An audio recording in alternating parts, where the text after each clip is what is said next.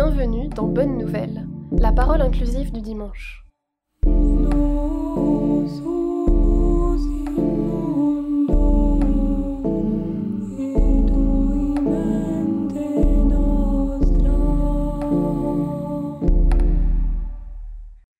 Ce temps-là, c'est celui de l'annonce qui vient d'être faite par l'ange du Seigneur à Marie.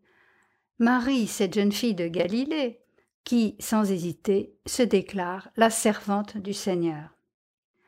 Tel Abraham, après ce oui de confiance au dessein de Dieu sur elle, immédiatement elle se prépare à partir. Pourtant, à elle, Dieu n'avait pas dit de quitter son pays. Comme si le simple fait de dire oui à Dieu mettait en route.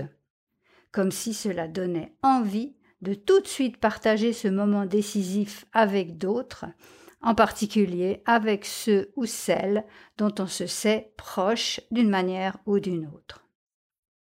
En l'occurrence, Marie se rend chez une vieille cousine à elle, Élisabeth, la femme du prêtre Zacharie.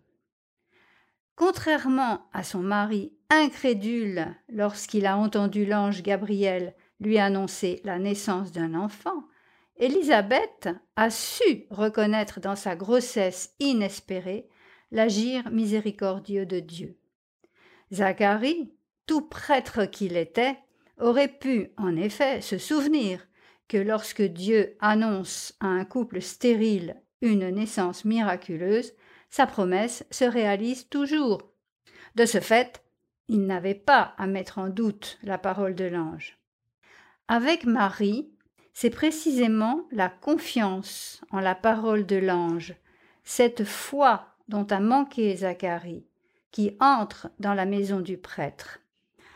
Et avec la visite de Marie à Élisabeth, cette foi vient à la rencontre de celle qui garde en mémoire la fidélité indéfectible de Dieu envers son peuple. Ainsi, dans la rencontre de ces deux femmes, c'est le visage même de Dieu qui se dessine et qui nous rejoint.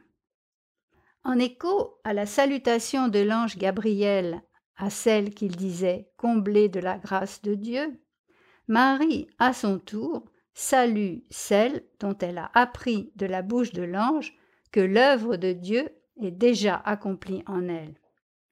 On ne sait pas ce que Marie dit à sa cousine, mais on sait qu'il ne s'agit pas d'une simple formule de politesse, car cette salutation, sur laquelle le récit insiste à trois reprises, a un effet totalement inattendu.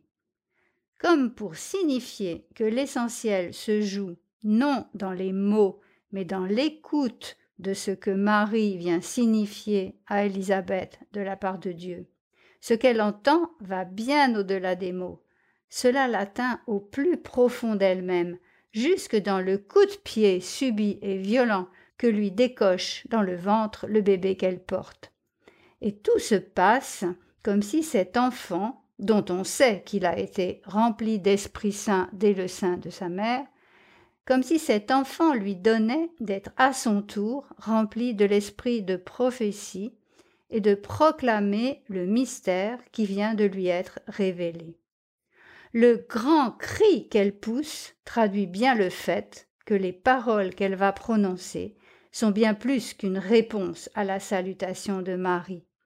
Ce que l'Esprit Saint fait jaillir de son cœur est une exclamation joyeuse, un cri d'action de grâce pour l'œuvre divine en Marie.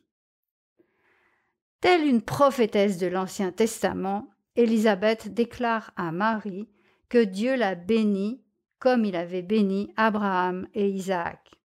Cette bénédiction, qui salue en elle la plus bénie de toutes les femmes, relève de l'inédit et constitue un défi pour la culture patriarcale de l'époque.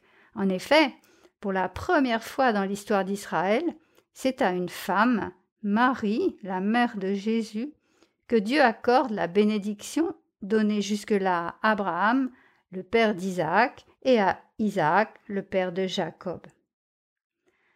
Dieu a béni Marie dans l'enfant qu'elle porte, cet enfant dont Élisabeth sait qu'il est le fruit de l'Esprit Saint, le Seigneur, dont la venue est par anticipation célébrée par son propre enfant.